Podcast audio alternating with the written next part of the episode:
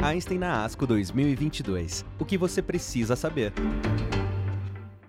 Olá, seja muito bem-vindo a mais um podcast da nossa cobertura do Einstein da ASCO 2022. Meu nome é Diogo Bugano, eu estou aqui com minha colega Gisele Rocha, nós dois somos oncologistas aqui do Einstein, especializados em tumores da parte digestiva. A gente está muito feliz porque, mais uma vez, tumores do trato digestivo estavam na plenária da ASCO, só destacando a importância desses tumores, que são sempre os mais comuns e que os oncologistas em geral têm que saber bastante, não só a gente que é especialista. E vou pedir para a Gisele começar, discutindo um pouco os dados do estudo Paradigm da plenária. O Paradigm é um estudo japonês, é, fase 3 multicêntrico, que avaliou é, o tratamento de primeira linha câncer coloretal metastático raiz selvagem. Como endpoint primário, ele avaliou a sobrevida global dos tumores de cólon esquerdo e aí, se fosse positivo, ele avaliava a sobrevida global na população geral. De endpoints secundários, a gente tinha sobrevida livre de progressão, taxa de resposta, duração de resposta e taxa de ressecção R0. A randomização foi feita de 1 para 1, 823 pacientes foram classificados no grupo A, que tinha Fofox 6 modificado, mais panitumumab, e outro grupo, que era com Fofox 6 modificado, mais bevacizumab, até progressão de doença. A estratificação foi feita de acordo com a instituição, a idade e a presença ou ausência de metástases hepáticas. O estudo alcançou o endpoint primário, então ele mostrou aumento de sobrevida global na população com neoplasias de colo esquerdo, mostrando a sobrevida global mediana de 37,9 meses versus 34,3 meses, com hazard de 0,82 e um P significativo. E também mostrou aumento da sobrevida global na população em geral. Os outros endpoints é, não mostrou diferença estatística no, na sobrevida livre de progressão, mas mostrou um aumento importante em taxa de resposta e taxa de ressecção R0 no grupo do panitumumab. Os efeitos adversos grau 3 e grau 4 também foram maiores no grupo do panitumumab. E também mostrou no análise de subgrupo a avaliação da população que tinha doença em cólon direito. E aí não mostrou benefício com o uso do panitumumab nessa população. Concluímos assim que o panitumumab mais o Fofox 6 pode sim ser uma primeira opção de tratamento para neoplasia coloretal metastática raiz selvagem em colo esquerdo. É, eu acho que mais do que pode, Gisele, acho que ela deve ser o padrão daqui para frente. Né? Com esse, a gente tem agora três estudos.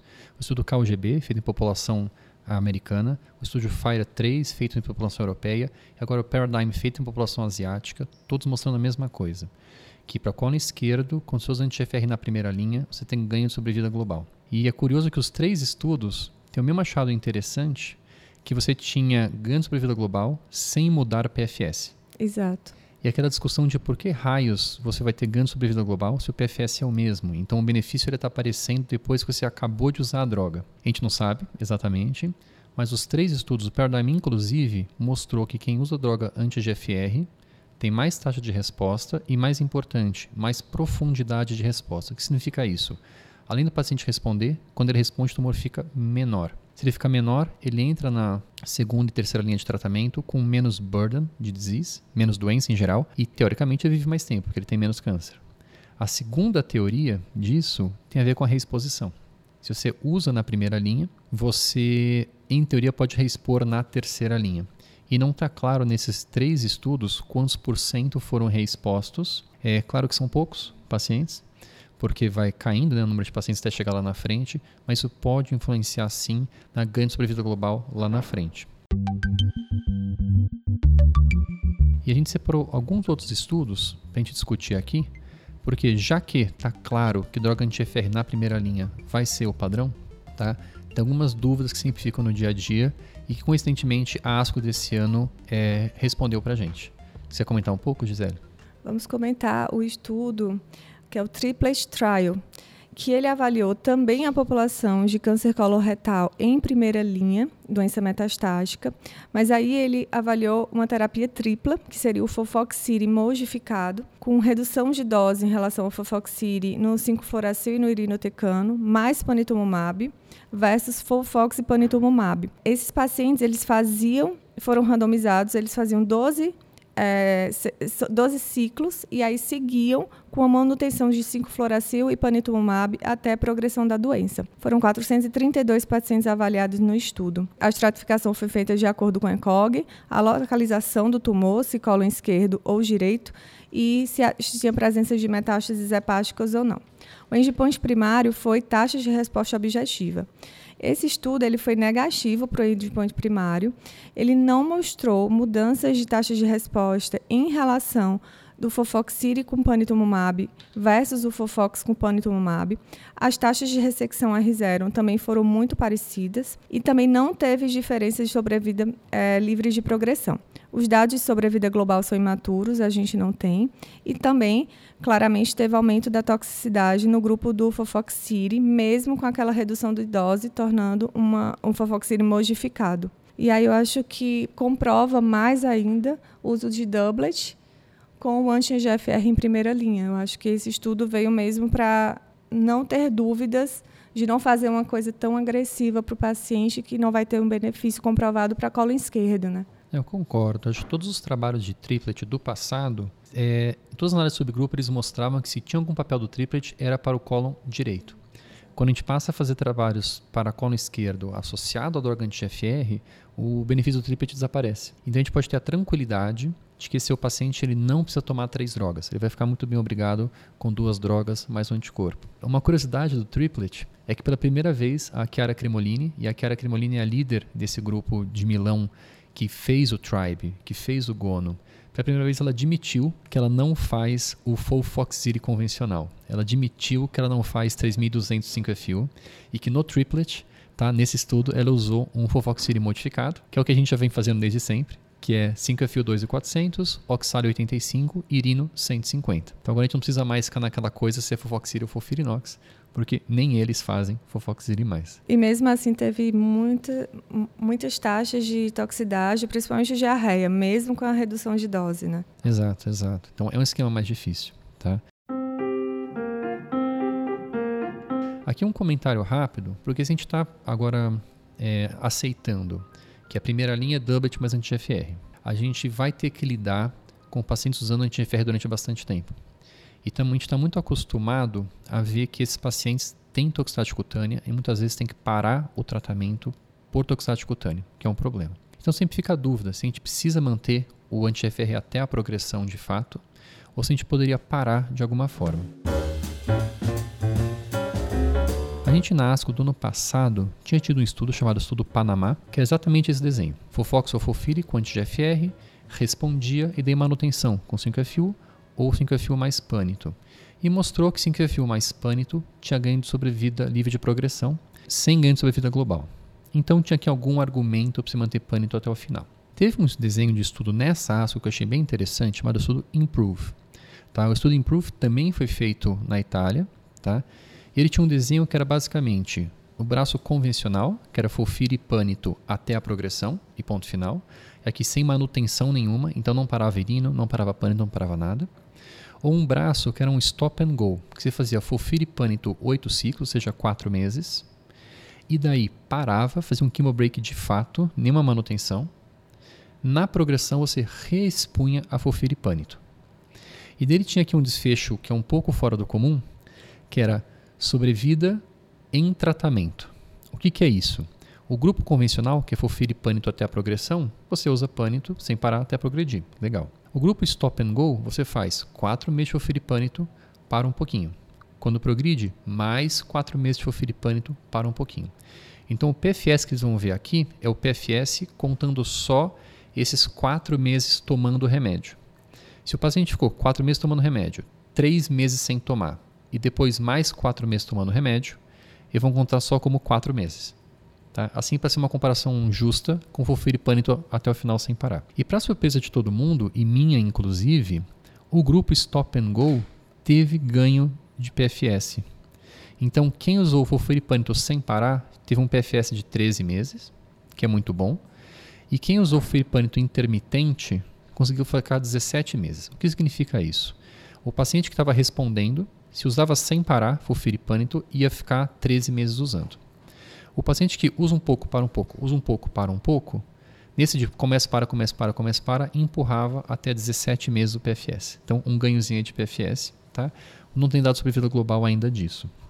E na mesma ASCO, a gente tem a apresentação é, de um estudo alemão, tá? daquele grupo AIO alemão, que tentou fazer um desenho um pouco diferente. Falou: olha, se eu fizer Fulfir e Cetux até a progressão, ou se eu fizer uma, um esquema intercalado, Fulfir e Cetux 8, 12 ciclos, depois capestabina bevacizumab, para ver se tinha as duas drogas. Tá?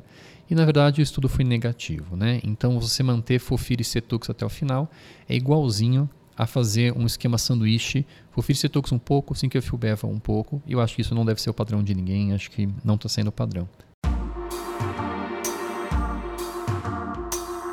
É, Gisele, qual tem sido a abordagem de vocês nesses pacientes tomando anti-GFR primeira linha?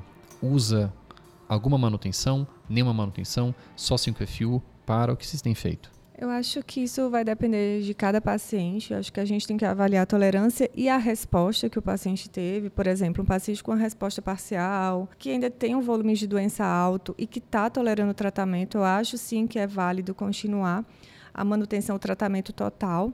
Esse estudo do Improve, ele é, é, pequeno ainda, são cento e poucos pacientes, é uma, fa uma fase 2, então acho que ainda tem muito que ser feito para garantir que você tirar totalmente o tratamento do paciente.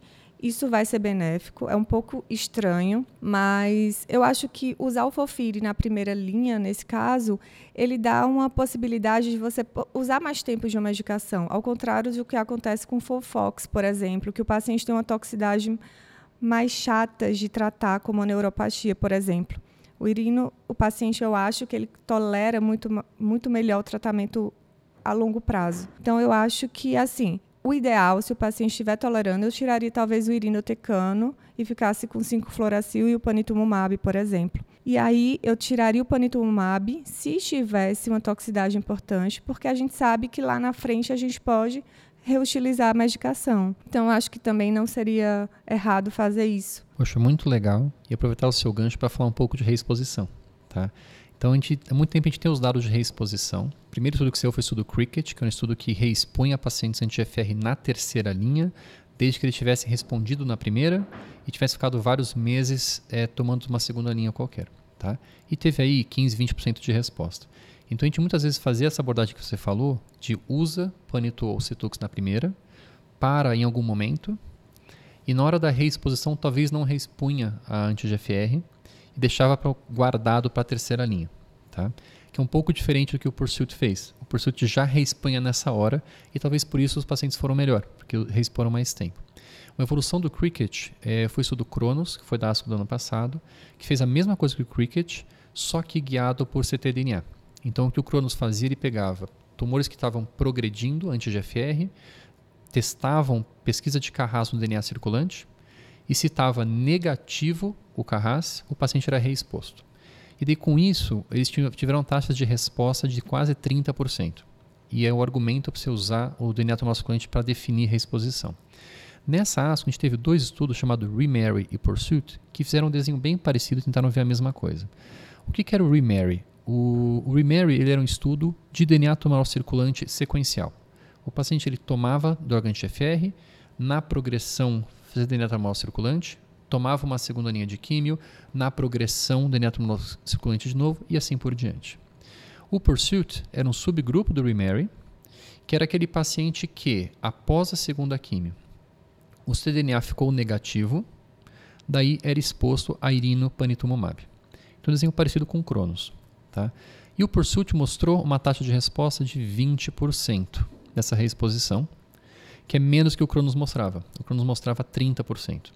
Tem toda uma discussão, pode ser uma questão estatística, um ou outro, tá? mas uma coisa que o Pursuit mostrou é que se o paciente, no momento imediato que falhou droga anti-FR, então no estudo Remarry ainda, se ele já tinha RAS mutado, mesmo que o RAS sumisse depois, ele ia mal na reexposição. Enquanto que o paciente que no momento da progressão o RAS não estava mutado, fazia uma segunda químio, o RAS seguia não mutado e era reexposto, esse é o que ia bem. E faz sentido. Então, uma coisa que ainda vai mudar bastante. A gente vai ter muito em breve em uso comercial é, pesquisa de raça sequencial nesses pacientes. A gente vai aprender exatamente como usar.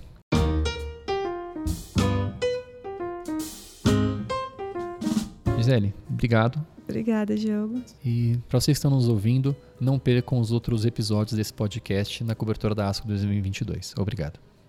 Einstein na ASCO 2022. O que você precisa saber. Acompanhe também os outros episódios. Até mais!